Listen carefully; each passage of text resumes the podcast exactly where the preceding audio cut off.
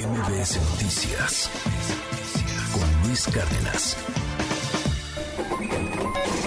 Economía y finanzas con Pedro Tello Villagrán.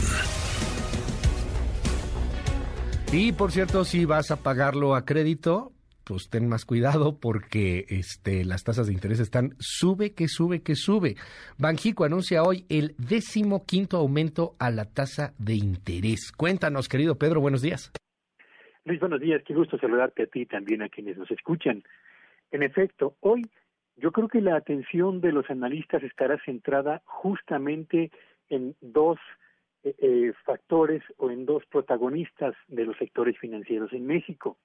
Primero, la decisión que dará a conocer hoy el Banco de México, su Junta de Gobierno, a la una de la tarde a los medios de comunicación, acerca del nivel que tendrá la tasa de interés de referencia o el, piso de las tasas de interés a partir del cual se calcula lo que usted y yo pagamos por el uso del crédito bancario.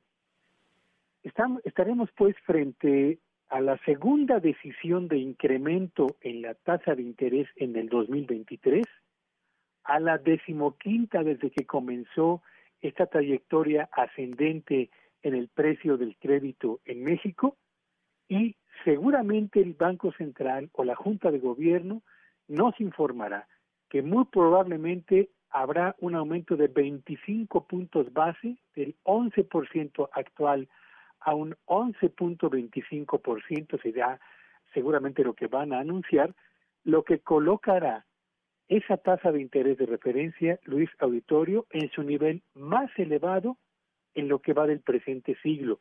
Y probablemente no sea el último incremento. O tal vez no estemos frente a un incremento que vaya a ser de 25 puntos base. ¿Por qué lo digo?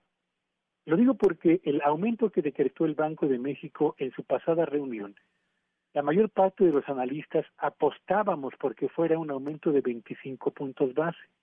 El Banco de México salió a los medios de comunicación a decir aumentamos en 50 puntos base la tasa de interés, desvinculándose de la decisión que había tomado previamente la Reserva Federal de los Estados Unidos al incrementar allá solo en 25 puntos base su tasa de interés y señalando que en virtud de que la inflación se mantenía todavía elevada y la desaceleración de los precios en México iba más lento de lo que se estaba pensando, lo mejor era entonces proceder a un incremento de medio punto porcentual los 50 puntos base.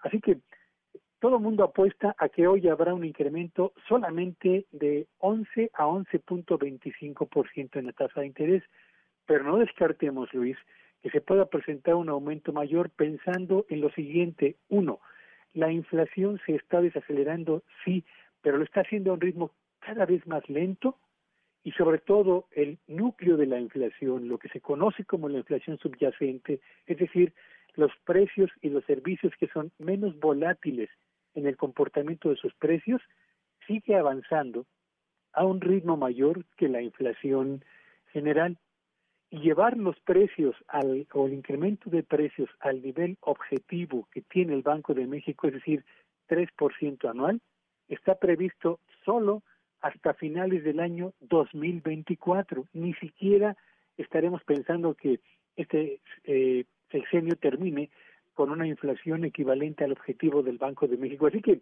la conjunción de estos factores, desaceleración lenta de los precios, inflación subyacente que avanza a un ritmo mayor y el hecho de que tomará todavía por lo menos más de medio año llevar la inflación al 3%, probablemente induzca a las autoridades del Banco de México a aumentar en medio punto porcentual y no solamente en un cuarto el precio del crédito en México. Habrá que estar pendientes a la una de la tarde para poder saber qué es lo que sucede. Y el otro gran actor de la atención de los eh, analistas el día de hoy es evidentemente el peso en el mercado cambiario nacional. ¿Por qué? Bueno, pues porque ayer cerramos con un precio del dólar que se colocó en 18.09 pesos por unidad. Y si el Banco de México hoy a la una anuncia un incremento de 25 puntos base o de 50 puntos base, eso hará todavía más atractivo invertir en México o comprar pesos que hacer inversiones en otros mercados emergentes o en otras monedas emergentes, lo que seguramente, subrayo, seguramente, Luis, llevará al peso a romper una vez más la barrera de las 18 unidades por dólar, tal y como ocurrió el 9 de marzo pasado, cuando cada dólar se llegó a cotizar en 17 pesos con 89 centavos. Así que jueves, jueves de tasas de interés y jueves de posible rompimiento de la barrera de los 18 pesos en el precio del dólar, Luis. Gracias, querido Pedro. Te seguimos en tu red. ¿Cuál es? Sígueme en Twitter, en arroba Petello Villagrán y que tengan un espléndido día. MBS Noticias con Luis Cárdenas.